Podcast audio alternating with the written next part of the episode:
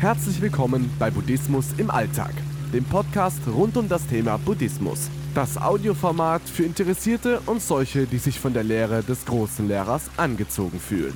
Geschichten, meditative Texte und Anleitungen zur Meditation einfach und verständlich erklärt von Shaolin Rainer, einem ehemaligen buddhistischen Mönch, der heute die Lehre Buddhas nach seinen persönlichen Vorstellungen vermittelt. Viel Spaß und eine kleine Erleuchtung beim Podcast. Wer hat recht? In einem buddhistischen Tempel stritten sich vor langer Zeit zwei Mönche um den Inhalt eines heiligen Textes.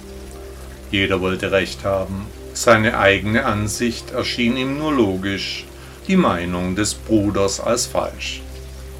Den ganzen Tag lang gingen die Worte hin und her, mal in sachlicher Form, gelegentlich auch abschätzend, in der Sache bewegte sich aber nichts. Jeder Mönch wollte Recht haben, sich durchsetzen, keinesfalls nachgeben.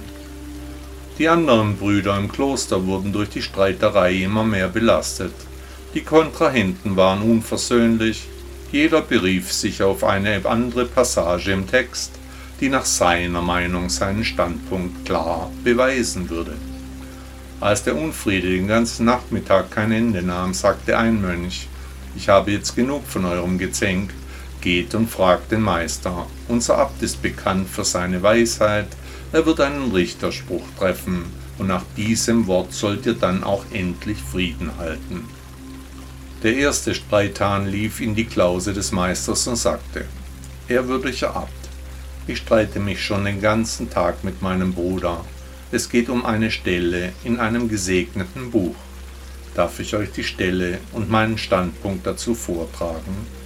Ja, selbstverständlich, antwortete der Leiter. Der Mönch legte alles dar, sparte nicht an kleinen Bosheiten gegenüber seinem Tempelbruder, erklärte auch dessen Version zur fraglichen Passage. Der Abt antwortete kurz und knapp, ja, du bist im Recht. Der Mönch ging triumphierend zurück und erklärte jedem Klosterbruder die Entscheidung. Er habe Recht, der andere Mönch sei im Unrecht. Dies wollte der unterlegene Mönch nicht klaglos akzeptieren, auch er machte sich in das Zimmer des Abtes auf und beschwerte sich. Meister, wie kann das sein? Ich berufe mich auf die Worte eines anderen bedeutenden Lehrers. Warum soll ich da im Unrecht sein? Der Abt schaute ihn nur kurz den Mönch an und antwortete wieder knapp, ja, du bist im Recht. Der zweite Mönch ging zurück, berichtete seinem Widersacher die Aussage des Abtes. Die Streiterei begann so, wie sie geendet hatte. Die Positionen hatten sich sogar noch verhärtet, jetzt beriefen sich beide auch noch auf den Abt. Nun hatte der Mönch, der die beiden zum Abt geschickt hatte, wirklich genug.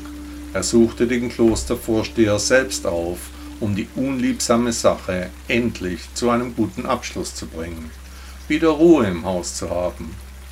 Großer Meister, sagte er, warum gibst du beiden Mönchen recht? Es kann doch nur einer im Recht sein. Der weiße Abt schaute auch den dritten Mönch nur kurz an und antwortete wieder knapp, ja, du bist im Recht. Der französische König Ludwig XIV. sagte einmal, nur Kleingeister wollen immer Recht haben.